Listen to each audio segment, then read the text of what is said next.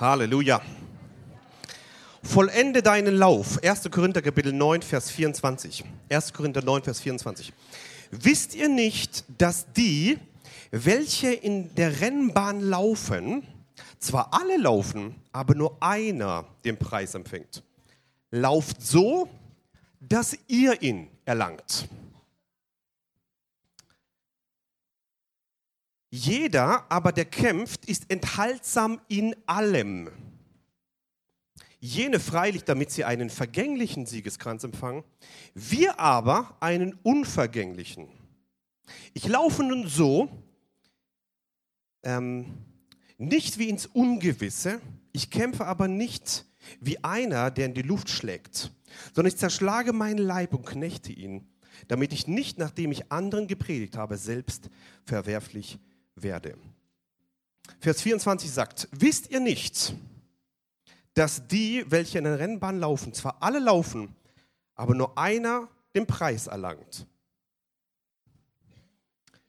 Wisst ihr nicht? Die Bibel beginnt mit den Worten, wisst ihr nicht? Da gibt es eine Position eines Menschen, der so in irgendeiner Menschenbahn läuft, in irgendeiner Lebensabschnitt läuft. Und dann dreht Paulus die ganze Sichtweise und sagt, wisst ihr das nicht? Denkt mal zurück. Liebes Missionswerk strahlender Freude, wisst ihr nicht? Vergesst mal euer Leben, was alles so wichtig ist. Wisst ihr nicht, fängt das Wort an. Wisst ihr das nicht, dass wer in einer Rennbahn läuft, zwar alle laufen, aber einer bekommt den Preis. Einer. Und dann kommt diese Ermutigung hier, von, Petru, äh, von Paulus in dein Leben, lauft so, dass ihr ihn erlangt. Hier ist das Wort des Herrn für dich. Laufe so, dass du ihn erlangst. Rumsitzen in Passivität ist nicht rumlaufen. Die Bibel sagt, laufe so, dass du ihn erlangst. Mal rumwarten heißt nicht laufen. Zwei halbe Amens, schon mal gut. Ähm, die Bibel sagt, lauft so, dass ihr ihn erlangt. Da gibt es einen Siegeskranz, einen, einen Preis, den man kriegen kann, wenn man läuft, wie das man ihn erlangen will. So ist es. Jeder aber, der kämpft, ist enthaltsam in allem. Wie können wir also laufen, sodass wir den Preis erlangen? Erster Schritt, was wir lernen von der Bibel. Jeder, der kämpft, ist enthaltsam in allem. Ein Siegesläufer, der den ersten Preis erlangt, stellt sich nie die Frage, kann ich noch fünf Kuchen essen? Und könnte ich mal drei Wochen vor, der, vor, der, vor dem Kampf mal Pause machen? Und ist es eigentlich Sünde, wenn ich das und das mache? Typische Frage von, ne, ich sag's nicht. Die Siegesleute, die, wenn ein kleiner Zweifel daran besteht, ob es schädlich sein könnte, lassen es weg. Denn sie sind enthaltsam in allem. Die stellen sich nie die Frage, ist das Sünde oder nicht. Die wissen, es könnte mir schaden, dann brauche ich es auch nicht. Ich habe ein Ziel, der ist viel weiter. Ich möchte den Siegeskranz erlangen. Ich möchte den Preis erlangen. Ich möchte am Ende als Sieger rauskommen. Die Bibel ermutigt uns, lauft so, dass ihr ihn erlangt. Du kannst natürlich auch so hm, gerade so gerettet werden. Sowas gibt's. Du lebst so, so, ja, du hast für Jesus entschieden. Du machst alles gerade so richtig, so auf dieser, auf, auf dem, Du läufst so auf dem Wag, also gerade so auf dem, was ist richtig, was ist falsch. Ein Siegesläufer läuft nicht an der Grenze. Ein Siegesläufer weiß, das ist mein Ziel. Mir doch egal, was die Erde hier macht. Der hat ein anderes Ziel. Und die Bibel ermutigt uns, lauft so, dass ihr ihn erlangt. Jeder aber, der kämpft, ist enthaltsam in allem. In allem. Ja, wenn du dich enthältst, hast du nicht den Spaß der anderen. Das stimmt. Es ist so. Aber du hast einen Preis am Ende, den die, die den Spaß vorhatten, nicht bekommen. Da gibt es etwas, was größer ist, wie den Genuss der Zeit. Das ist der Preis am Ende. So ist es. Jene freilich, damit sie einen vergänglichen Siegeskranz empfangen. Wir aber einen unvergänglichen. Könnt ihr euch die Olympischen Spiele vorstellen? Die Leute arbeiten jahrelang, knechten ihren Körper, haben alle Beziehungen äh, hinten angestellt, ihre ganze Zeit, ihre Karriere, ihr alles haben sie hinten angestellt mit, mit ihrem Geld, alles mit einem Ziel, dass sie einen vergänglichen Siegeskranz empfangen. Genau, danke, danke. So ist es. Ähm, vergänglich. Nach ein paar Jahren dann kommt irgendeine Info raus und so. Ähm, das ist vergänglich und Leute geben alles dafür. Das könnte aber ein Beispiel werden für uns. Denn das, was wir empfangen, ist unvergänglich. Stell dir das mal vor, du läufst deinen Lauf bis zum Ende. Kommst im Himmel an und Jesus nimmt dich in Empfang und sagt, wow, mein guter und treuer Knecht, meine gute und treue Magd. Über weniges warst du treu, über Großes will ich dich setzen du hast deinen Lauf vollendet. Und dann kommt dieser Siegeskranz vom Himmel, einen unvergänglichen, Krone, Lohn. Ein Siegeskranz, der nicht weggenommen werden kann. Geht gar nicht. Denn er ist unvergänglich.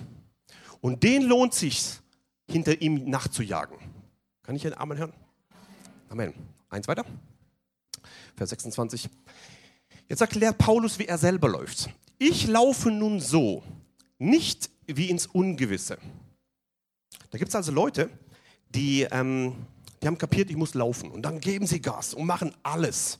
Kinderdienst und Lobpreisdienst und, und Gebetsdienst und, ähm, und Begrüßungsdienst und Ordnerdienst. Alles machen sie. Ohne Ziel. Ja, und machen alles irgendwie und machen mit jedem Seelsorger und gehen überall hin und alles machen sie und sind hoch beschäftigt. Die sehen richtig geistlich aus. So richtig so, wow. Aber es gibt Leute, die ins Ungewisse laufen. Die haben dann nur einen ein, ein Aktivismus um sich herum, drehen sich eigentlich im Kreis. Die laufen schon irgendwo nach vorne, dann gibt es was Neues, dann laufen sie da nach vorne, gibt es was Neues, dann laufen sie da nach vorne. Und am Ende des Lebens, wenn du so ein, so ein, ein, ein Zusammenfassung des Lebens machst, dann sind sie einmal dahin gelaufen, dann wieder dahin gelaufen, dann wieder dahin, wieder dahin, haben nicht viel geschafft. So wie das Volk Israel in 40 Jahren im Kreis gelaufen. Die hätten das physisch gesehen in elf Tagen machen können, aber sie sind im Kreis gelaufen. Das ist das, wenn man mit Ungewissheit läuft. Das bedeutet, wenn du nicht mit Ungewissheit laufen willst, empfange eine Vision vom Himmel. Nehme diese Vision vom Himmel und laufe dieser Vision hinterher. Dann läufst du nicht ins, ins Ungewisse oder ja, in dieses Ungewisse hinein. Ich kämpfe so, nicht wie einer, der in die Luft schlägt. Paulus erklärt hier, es gibt Feinde, Epheser 6, nicht, nicht, nicht äh, gegen Fleisch und Blut, sondern gegen Gewalten und Mächte der Finsternis in den Himmelswelten. Das sind die Feinde. Und er macht nicht so rum, dass er mit Menschen rumkämpft. Er weiß, wer sein Feind ist. Das sind die Gewalten und Mächte dahinter. Bitte verwechsel nicht deinen Feind. Dein Ehepartner ist nicht dein Feind. Die Mächte dahinter, die da wirken, ist der Feind. Verwechsel bitte nicht den Feind. Sonst schlägst du wie in die Luft. Ganz wichtig zu verstehen. Ja? Unser Kampf, Epheser 6, ist nicht gegen Fleisch und Blut, sondern gegen Gewalt und Mächte der Finsternis. Das sind die Kämpfe. Und da gibt es Leute, die kämpfen rum und die erzählen dann von geistlicher Kampfführung und wie sie abgehen und so. Und ich denke mir manchmal, die schlagen einfach in der Luft rum. Schön zu hören, coole Zeugnisse, aber wo ist die Effektivität? Paulus hat verstanden, da gibt es einen ein Feind weit darüber hinaus. Ein Feind, wo er fixiert und draufschlägt. Wenn Krankheit in dein Leben kommt, sprech hinein. Durch seine Striemen ist mir Heilung geworden. Geh ins Geistliche hinein, nicht ins Körperliche. Wenn Eheprobleme kommen, sprichst du rein, ich und mein Haus werden dem Herrn dienen. Dienen. Wenn deine Kinder Drogen nehmen, weggehen von, von oder Selbstmordgefährdet sind oder was du immer sagst, ich und mein Haus werden dem Herrn dienen. Du sprichst im Glauben hinein. Nicht diskutieren mit den Leuten. Die Leute lieben wir, die, die Mächte dahinter, die hassen wir. Das ist der Punkt, ja? Nicht verwechseln bitte, okay? Ganz, ganz, ganz wichtig. Wenn dein Geschäftskollege kommt früh morgens und dich schon wieder nicht grüßt, sagst du Halleluja, ich liebe ihn in Jesu Namen. Und dann kommt dein Chef, äh Chef und macht dir da irgendwas Cooles rum. Du sagst Halleluja, ich, ich liebe die Person, aber hasse das dahinter, die Mächte dahinter. Verstehe, gegen wen du kämpfst, sonst hast du am Ende solche Muskeln vom Kämpfen gegen die Luft. Ja? Bringt nicht so viel. Dann erklärt hier die, die, äh, die, äh, ja, das Wort Gottes, sondern ich zerschlage meinen Leib und knechte ihn, damit ich nicht, nachdem ich anderen gepredigt habe, selbst verwerflich werde. Da gibt es also Ebenen, das wurde falsch verstanden, auch von der katholischen Kirche mit dieser Selbstpeinigung und so. Hier ist es geistlich gemeint, dass tatsächlich dein Fleisch kreuzigst, dein eigenes, deine eigenen Wünsche, deine eigenen Begierden, deine eigenen Sündengedanken, damit du nicht am Ende das, was ich anderen predige, selbst verwerflich werde, selbst abfalle da hinein. Kreuzige deine eigenen Wünsche. Genau, das ist ganz einfach. Deine eigenen Wünsche. Und schau nach dem, was Gott dir geben will und geben kann. Ja? Das ist so wichtig. Ähm, vollende deinen Lauf. Und hier erklärt Paulus das. Und er ermutigt uns und sagt, lauft so, dass ihr ihn erlangt. Apostelgeschichte Kapitel 20, Vers 24. Aber ich achte mein Leben nicht der Rede wert, damit ich meinen Lauf vollende und den Dienst, den ich vor dem Herrn Jesus empfangen habe, das Evangelium der Gnade Gottes zu bezeugen. Apostelgeschichte 20. Machen wir an, wenn es geht. Dann schauen wir mal rein, was können wir hier lernen? Ich achte mein Leben nicht der Rede wert. Lieber Besucher, liebes Mitglied, du bist nicht das Zentrum der Erde. Jesus ist das Zentrum der Erde. Du lebst einen kurzen Augenblick auf dieser Erde. Ganz kurz. Wie Bibel sagt, wie ein Wimpernschlag. So kurz ist das, wie du hier lebst. Du bist nicht das Zentrum. Das Zentrum ist Jesus. Ein Schlüssel, damit du deinen Lauf vollendest, laut Bibel. Aber ich achte mein Leben nicht der Rede wert, damit ich meinen Lauf vollende. Ein Schlüssel, um deinen Lauf zu vollenden, ist, dass du dich selber nicht der Rede wert achtest. Wie viele Leute, mit denen ich rede, reden nur über sich selber die ganze Zeit. Und ich habe das erlebt und ich und ich und ich und ich und ich. Maria Prean, wo man hier war, sagt, ich, mich, meiner, mir, Herr segne diese vier. Ähm, nimm bitte alle vier, ich, mich, meiner, mir, tu es ans Kreuz und begrade das mal. Fang mal an zu sprechen über die Dinge des Herrn und nicht über deine und, und deine Umstände und deine Dinge und so. Nimm das vors Kreuz, kannst schon reden über deine Dinge, aber dann krieg die Kurve wieder und sagt, aber ich weiß, dass mein Herr lebt und ich weiß, dass er mich da rausbringt und ich weiß, dass der, der in mir ist, größer ist, wie der, der in der Welt ist. Bring die Kurve wieder. Und, hier, und Paulus hat verstanden, ein, ein Apostel des Glaubens, einer, der Offenbarungen hatte wie keiner anderer. Ein Mann des Glaubens hat gesagt, ich achte mein Leben nicht der Rede wert, damit ich meinen Lauf vollende. Wenn du mit dieser Demutshaltung vor Gott kommst, dann bist du nicht das Zentrum, sondern Gott, der in dir wirkt, ist das Zentrum. Das ist doch das Ziel. Und dann kannst du deinen Lauf vollenden. Hier steht es drin, das ist eine, eine Begründung. Aber ich achte mein Leben nicht der Rede wert, damit ich meinen Lauf vollende. Wenn du denkst, du bist wertvoll hier und ich bin das Zentrum der Erde und sonst keiner, dann wirst du deinen Lauf nicht vollenden. Du wirst dich vollenden. Und du mit deinen Meinungen, mit deinen Gefühlen und mit, dein, äh, mit deinem Reichtum wirst vergehen, denn Himmel und Erde werden vergehen. Aber mein Wort wird niemals vergehen, sagt die Bibel. Ja? Ich ermutige dich, dass du auf das Wort Gottes dein Leben stellst. Damit ich mein Lauf vollende und den Dienst, den ich von dem Herrn Jesus empfangen habe, das Evangelium der Gnade zu bezeugen. Du kannst deinen Dienst erst dann vollenden, wenn du deinen Lauf vollendest und damit verstehst, nicht ich bin das Zentrum der Erde, sondern ich achte mein Leben nicht der Rede wert, damit ich diesen Lauf vollende. 2. Timotheus Kapitel 4, Vers 7. Und ich habe den guten Kampf gekämpft, ich habe den Lauf vollendet. Wow. Stell dir mal vor, wie beim Paulus, er wusste, die nächsten paar Tage oder die nächsten Monate, er wird sterben. Stell dir mal vor, du stehst kurz vor deinem Tod, kurz vorm Ende. Hast Dienst getan, hast dein Leben voll, vollbracht, alle Kinder sind aus dem Haus und so. Und stell dir mal vor, Du stehst am Ende. Denkst zurück über das, was du getan hast, was du erlebt hast, was du vollbracht hast, was Gott durch dich getan hat. Kannst du diesen Satz sagen am Ende? Ich habe den guten Kampf gekämpft. Nicht den bösen Kampf. Einen guten Kampf. Gott hat einen guten Kampf für uns. Ich habe den Lauf vollendet. Paulus hat den Lauf vollendet. Mit allen Fehlern. Er war ein Mörder. Er hat Fehler gemacht ohne Ende. Und trotzdem kann man den Lauf vollenden. Du kannst gegen die Wand laufen und du kannst alles zerstören in deinem Leben. Und trotzdem kannst du deinen Lauf vollenden. Das ist die Hoffnung des neuen Bundes. Wenn du die Kurve kriegst und sagst, ab jetzt werde ich dem Herrn ohne Kompromisse dienen. Ich habe einen guten Kampf gekämpft, ich habe den Lauf vollendet, ich habe Glauben bewahrt. Ganz wichtig ist, dass du dein Leben endest, wie Gott es will. Nicht heute, dass du am Anfang bist, vielleicht gerade bekehrt oder in der Mitte irgendwo bist, sondern dass du dein Leben endest, wie Gott es will. Das ist das Ziel. Es ist nicht entscheidend, was Menschen von dir denken, es ist entscheidend, wie du dein Leben endest vor Gott. Das ist entscheidend. Und hier steht drin, ich habe den guten Kampf gekämpft, ich habe den Lauf vollendet, ich habe Glauben bewahrt. Wow. Wie stark ist das zu sehen? Ähm, da gibt es ein, eine, eine Glaubensaussage.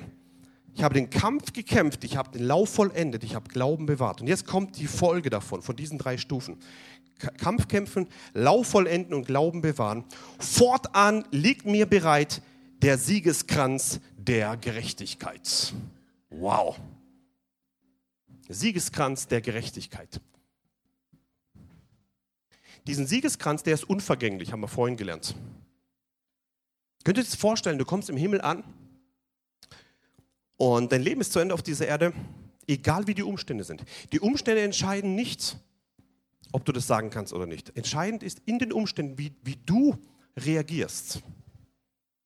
Du wirst am Ende nicht sagen, ja, aber mein Ehepartner, ja, aber meine Leiterschaft damals, ja, aber die, mein Nachbar, ja, aber mein Merkel, ja, aber irgendwas. Du, das wird alles nicht mehr bringen.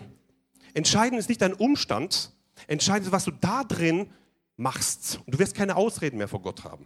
Gott schaut auf dein Leben. Und hier steht drin, ich habe den Kampf gekämpft, ich habe Glauben bewahrt, ähm, und ich habe den guten Kampf, ich habe den Lauf vollendet. Und dann steht hier drin, fortan liegt bereit der Siegeskranz der Gerechtigkeit. Wow. Gerechtigkeit, stehst recht vor Gott. Der Gerechte wird leben aus Glauben. Was ist der Siegeskranz der Gerechtigkeit?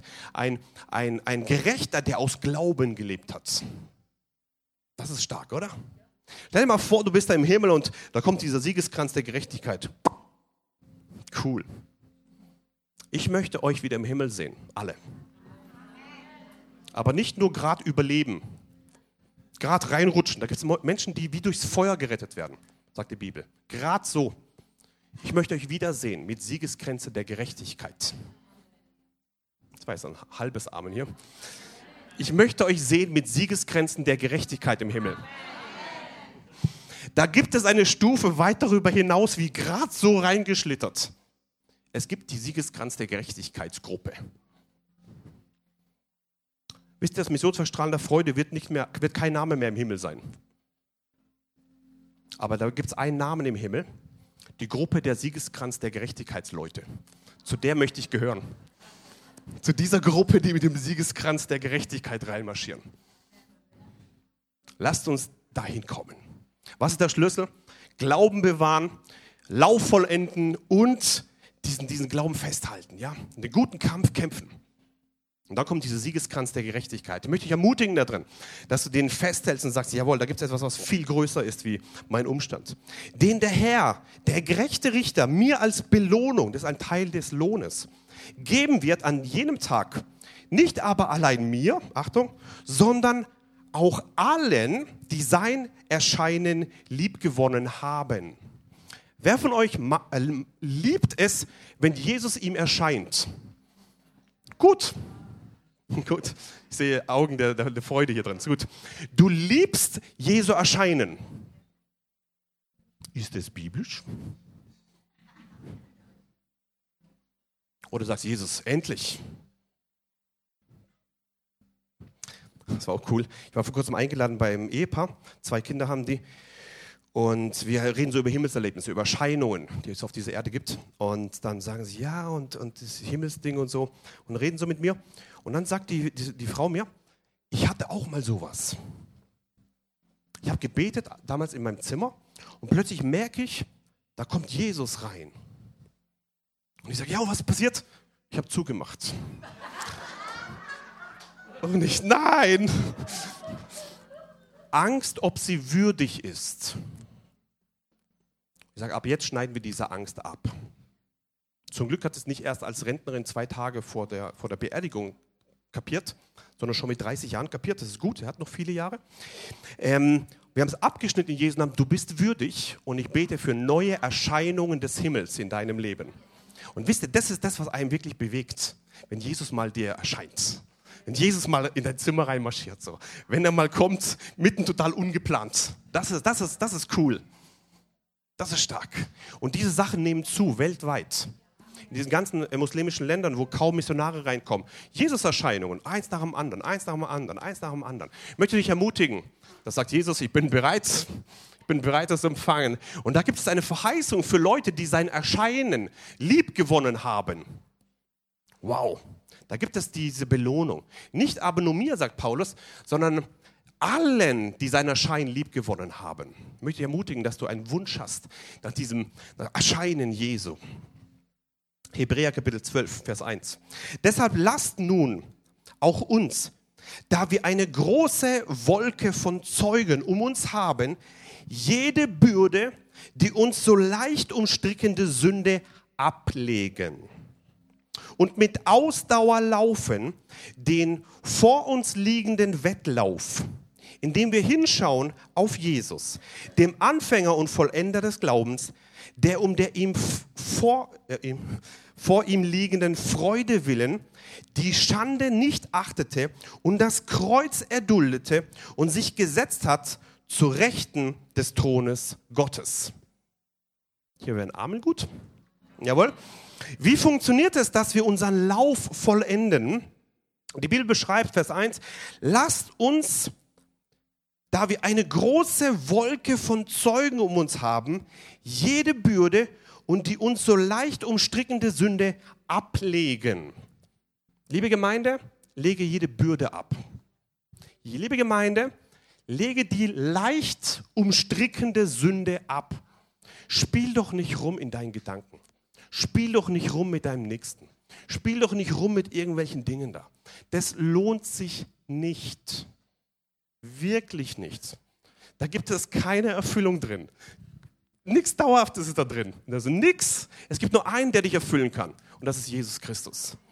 Es gibt wirklich nichts. Und, und schlimm ist, wenn du es ganz am Ende kapierst. Uh, da hast du dein Leben ver, äh, verplempert. Entscheide lieber jetzt, ich möchte wie ich alle Sünde ablegen. Diese Wolke von Zeugen, die dich faszinierend. Da eine große Wolke von Zeugen um uns haben. Was ist diese Wolke dieser Zeugen? Da gibt es eine Wolke der Zeugen um uns. Heute um Missionsverstrahlen der Freude hier drumherum. Hebräer Kapitel 12, Vers 1 ist der erste Vers nach Hebräer Kapitel 11. Hebräer Kapitel 11, da geht es um alle Glaubenshelden. Noah, Abraham, Simson, Barak, diese ganzen Glaubenshelden. Und dann sagt er hier Kapitel 12, Vers 1, und diese Wolke der Zeugen. Wow. Da gibt es eine Wolke der Zeugen. Ab jetzt ist auch dabei der Billy Graham. Ja, Wolke der Zeugen. Ja. Unser Edmund Konczak, kennt ihr ihn noch? Der Gründer der Gemeinde hier, der geistige Vater meines Vaters. Der Karl-Heinz ist dabei, ja. Wolke der Zeugen. Wir haben viele Männer und Frauen Gottes, die schon gegangen sind. Ihre Zeit ist zu Ende. Deine Zeit läuft noch. Und hier ermutigt uns die Bibel. Deshalb lasst uns, da wir eine große Wolke von Zeugen um uns herum haben, jede Bürde und alle diese leicht umstrickende Sünde ablegen. Bitte leg's ab. Es lohnt sich nicht, wirklich.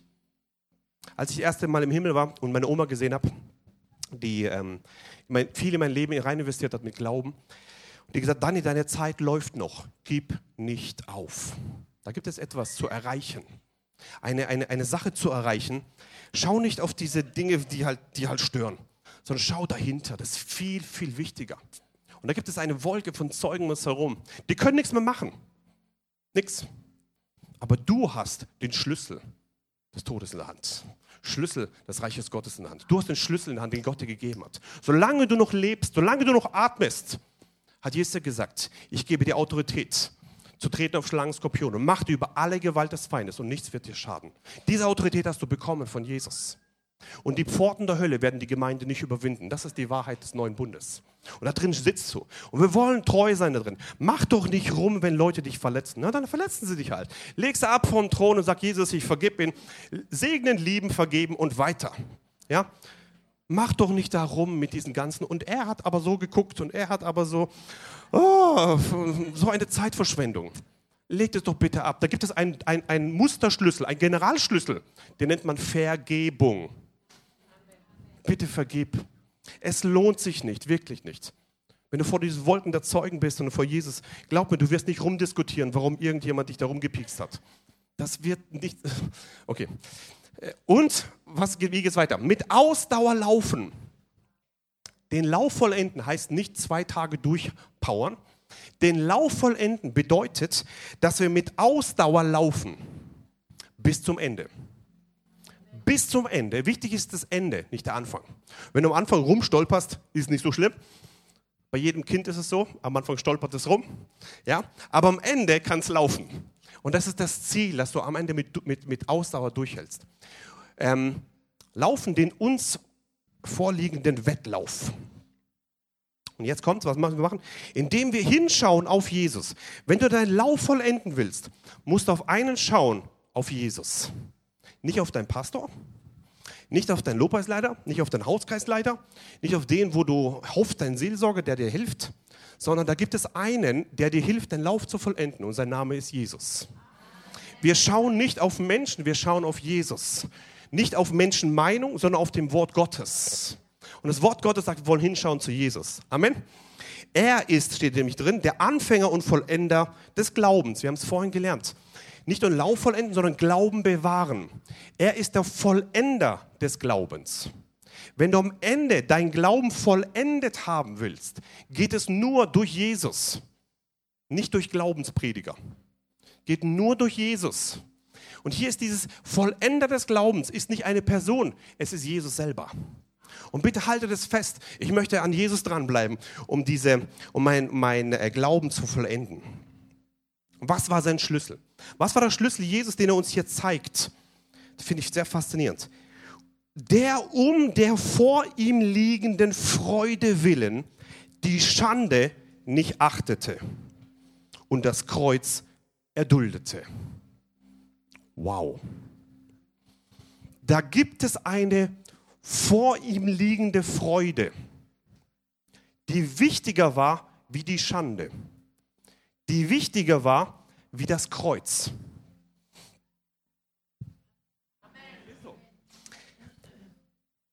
Jesus hat eine Freude gesehen. Sagen wir im Jahr 30, wo er gelebt hat, vielleicht plus minus 30. Hm. Ähm, hat, er da, hat er geguckt auf das Jahr 2018. Und er hat Pforzheim gesehen. Uh. Und er hat gesagt, wow, das lohnt sich. Er hat eine Freude gehabt. Lara, für Leute, die sich für Jesus entscheiden. Voll stark. Starkes Zeugnis, echt. Sehr stark heute. Für Leute, die sich entscheiden für Jesus. Für Leute, die durchhalten bis zum Ende. Der hat ein, ein Ziel gehabt. Er hat eine Freude gesehen. Und diese Freude, die weit darüber hinausgeht, das hat, war die Kraft, wo er über die Schande laufen konnte. Über das Kreuz hinauslaufen konnte. Und, die, und, das, Kreuz nicht, und das Kreuz nicht erachtete. Er hat es erduldet. Genau.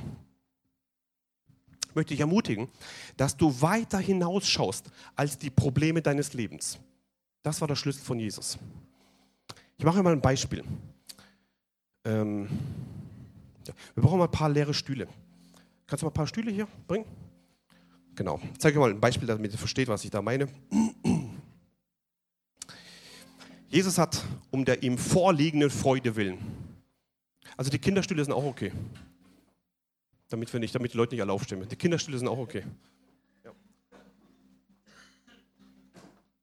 Also nicht so schön deutsch ordentlich sortiert.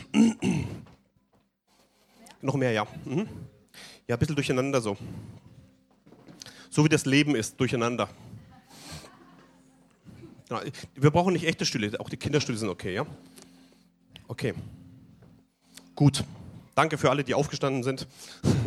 Wir machen es mal rüber. Stell dir mal vor, das ist so der Lebens, Lebensweg hier, ja, eines Menschen.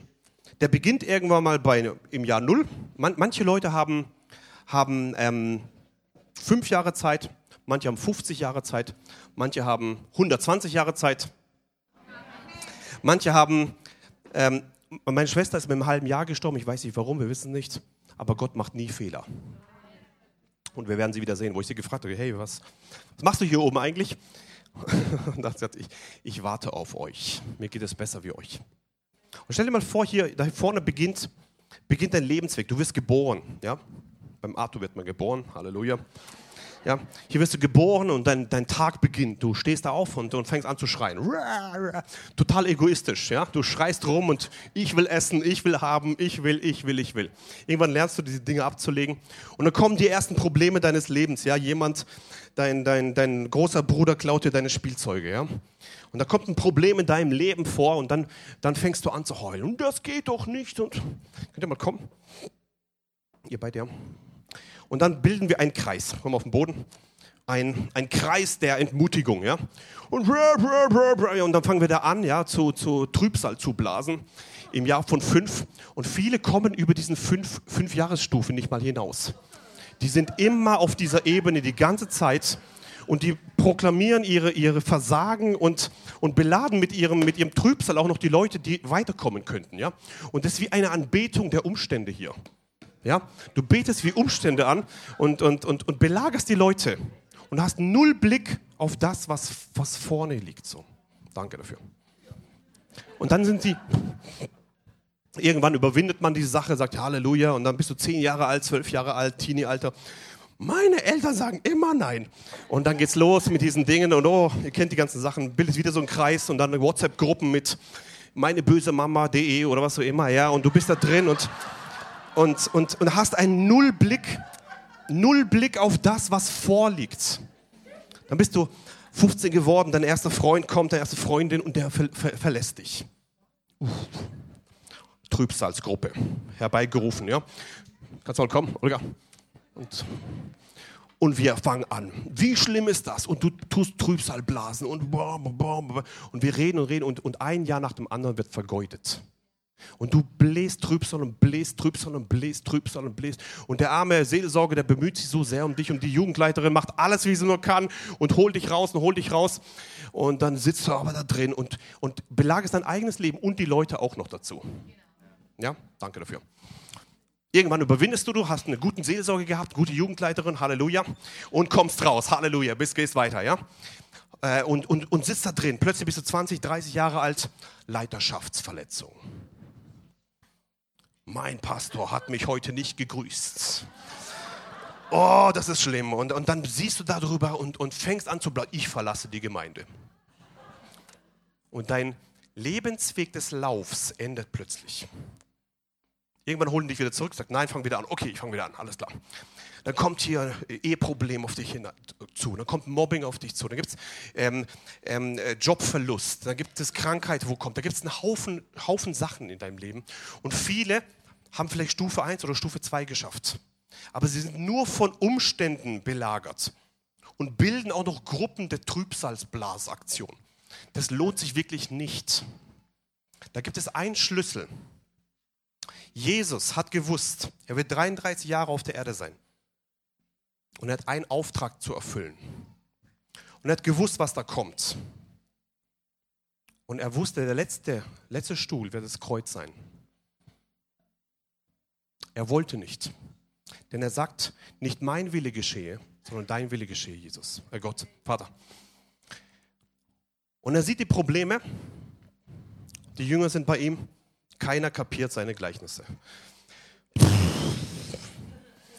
Und die Jünger machen immer alles daneben und können nichts austreiben und nicht, nicht, nicht heilen und so. Wie oft soll ich euch noch ertragen, sagt Jesus. Aber Jesus hat eins verstanden. Um der ihm vorliegende Freude willen achtete er die Schande nicht. Er hat darüber hinaus geschaut. Er hat am Ziel, aufs Ziel geschaut, nach hinten. Er hat gewusst, es gibt im Jahr 2018 Leute zu erretten. Das war seine Freude. Bitte identifizier dich nicht mit deinem Leben, was da für Umstände sind. Schau darüber hinaus, was nach deiner Generation geschieht. Dein Leben ist eines Tages zu Ende. Aber es geht weiter mit den nächsten Generationen. Wenn Jesus nicht wieder kommt, ja, den wir erwarten.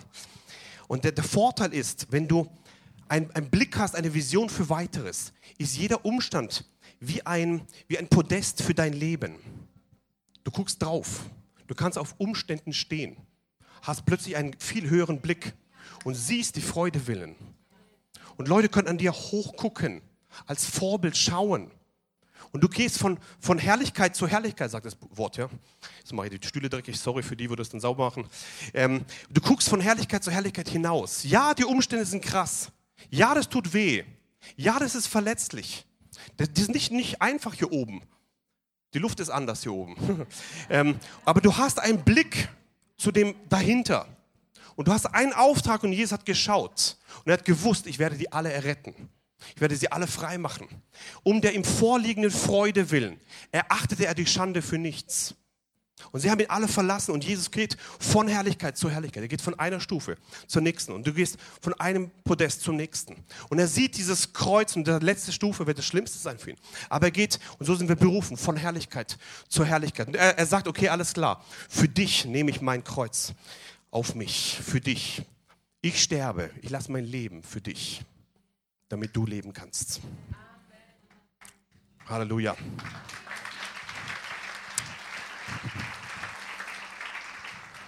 Um der ihm vorliegenden Freude willen erachtete er das alles für nichts.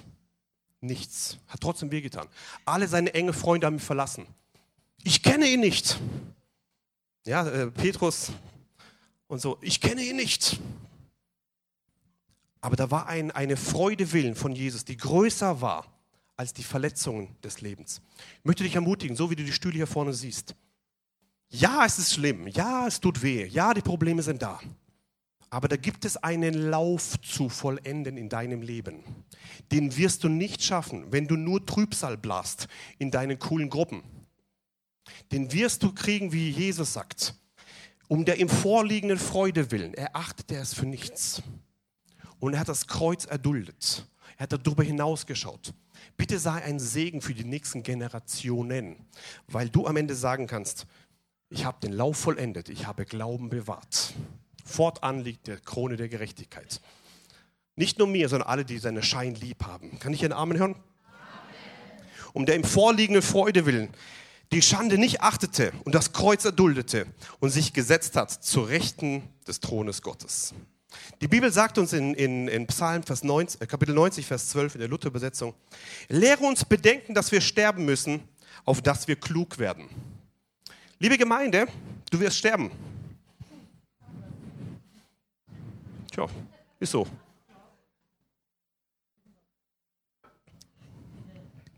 Wenn Jesus morgen nicht kommt. Es ist so. Bitte lebt nicht so, wie wenn du ewig lebst. Bei meinem letzten Himmelserlebnis habe ich Jesus gefragt, Jesus, was ist dir auf dem Herzen? Was soll ich der Gemeinde sagen? Jesus sagt, sag ihnen, ich komme bald oder ich komme schnell. Manche leben so, wie wenn sie ewig leben würden. Liebe Gemeinde, wir leben nicht ewig. Das ist ein kurzer Augenblick. Für die Jungen ist es oh, ewig lang. Ja? Für die Älteren ersch äh, erschreckend kurz. Da gibt es aber Leute, die nicht erschreckend sind oder ewig lang. Da gibt es Leute, die klug werden, klug leben. Das sind Leute, die verstanden haben, ich werde eines Tages sterben. Mein Leben ist bald zu Ende. Und Leute, die verstanden haben, ich, ich lasse mich belehren, dass ich dran denke, dass ich sterben muss. Und dann werde ich klug werden. Wenn du verstehst, dass dein Leben eines Tages zu Ende ist, kurz zu Ende ist, in Kürze, wirst du andere Entscheidungen treffen. Du wirst schnell vergeben. Du wirst andere Gespräche führen. Du wirst, du wirst andere, andere, ähm, dein Geld anders ausgeben. Du wirst andere Prioritäten setzen. Du wirst mit deiner Zeit ganz anders umgehen. In dem Bewusstsein, dass wir eines Tages sterben werden, tun wir ganz andere ganz, ganz, unser Leben ganz anders führen. Leute, die sich nur um sich drehen, am Ende sagen sie, up, hätte ich doch gemacht. Bitte lerne es jetzt schon. Dass wir klug werden. Es gibt also Leute, die weise sind oder klug und Leute, die, die ähm, eben da nicht weise sind. genau. Und möchte ich ermutigen, das ist so, eines Tages, 1. Korinther Kapitel 15, Vers 26, als letzter Tod wird vernichtet, als letzter Feind wird vernichtet, ist der Tod. Ja? Als letzter Feind wird der Tod weggetan, so sagt das Wort Gottes ist, weggetan. Offenbarung Kapitel 20, wir kommen langsam zum Ende. Offenbarung Kapitel 20. Könnt ihr die Stühle wieder wegnehmen? Geht es? Das wäre super. Offenbarung Kapitel 20 sagt das Wort Gottes hier, ähm, Vers 11. Und ich sah einen großen weißen Thron und der auf ihn saß, vor dessen Angesicht die Erde entfloh und der Himmel. Und keine Stätte wurde für sie gefunden. Und ich sah die Toten, die Großen und die Kleinen, vor dem Thron stehen. Und die Bücher wurden geöffnet. Und ein anderes Buch wurde geöffnet, Achtung, welches ist des Lebens oder das des Lebens. Und die Toten wurden gerichtet nach dem, was in den Büchern geschrieben war, nach ihren Werken. Und das Meer gab die Toten und die in ihm waren und der Tod und des Hades gaben die Toten, die bei ihm waren und sie wurden gerichtet, ein jeder nach seinen Werken. Vers 14. Und der Tod und der Hades wurden in den Feuersee geworfen. Das ist der zweite Tod, der Feuersee. Und wenn jemand nicht geschrieben gefunden wurde in dem Buch des Lebens, so wurde er in den Feuersee geworfen. Die Wahrheit am Ende ist, wenn du geschrieben bist im Buch des Lebens, wirst du gerettet werden. Wenn nicht, wirst du verloren gehen. Hast du eine Entscheidung noch nie getroffen für Jesus Christus? Wenn du gerade zuhörst auf der Aufnahme, du hast eine Entscheidung noch nicht getroffen für Jesus Christus, triff bitte eine Entscheidung für Jesus Christus. Das ist die aller, aller, aller wichtigste Entscheidung des Lebens, die es überhaupt gibt. Triff eine Entscheidung für Jesus Christus. Es entscheidet darüber, ob du deine Ewigkeit ähm, ähm, in diesem Feuersee verbringst oder eine Ewigkeit in der Herrlichkeit Gottes. Jesus ist gestorben, damit du die Ewigkeit mit ihm verbringen kannst. So bitte triff diese Entscheidung und nimm dieses Erlösungswerk Jesu an. Das ist ganz, ganz, ganz wichtig. Und dann sagt die Offenbarung Kapitel 21, Vers 4 und 5, und er wird jede Träne von ihren Augen abwischen. Halleluja. Egal wie viele Tränen du hier hattest auf dieser Erde, eines Tages wird er jede Träne abwischen. Das ist doch stark, oder? Jede Träne abwischen. Und der Tod wird nicht mehr sein. Noch Trauer, noch Geschrei, noch Schmerz wird mehr sein. Denn das Erste ist vergangen. Und der, welcher auf dem Thron saß, sprach, siehe, ich mache alles neu. Und er spricht, schreibe, denn diese Worte sind gewiss und wahrhaftig. Die Wahrheit ist, am Ende kommt Jesus zu dir und jede Träne deines Augens wird er abwischen. Jede Träne wird er wegnehmen. Bitte halte durch bis zum Ende. Die mit Tränen sehen, werden mit Freuden ernten. Und dann sagt Jesus hier, siehe, ich mache alles. Er repariert nicht, er macht Jesus ist einer, der neu macht. Ja, egal wie die Umstände sind, egal wie, wie deine Stühle deines Lebens hier rum waren und wie schlimm das alles war. Jesus macht alles er ist der, der, der neu macht. Ja? Und neu ist neu. Und wenn Jesus neu macht, also glaub mir, das ist wirklich gut. Ja? Das ist kein Vergleich zu dieser Erde. Es lohnt sich nicht, dass du dein, deine Aufmerksamkeit deines Lebens auf diese Erde richtest. Es lohnt sich, dass du deine Aufmerksamkeit deines Lebens auf den Himmel richtest. Und am Ende deines Lebens sagen kannst, so wie Paulus, ich habe den guten Kampf gekämpft. Ich habe meinen Lauf vollendet und ich habe Glauben bewahrt. Fortan liegt für mich bereit die Krone der Gerechtigkeit für alle, ja, die seine Schein lieb gewonnen haben. Kann ich einen Amen hören?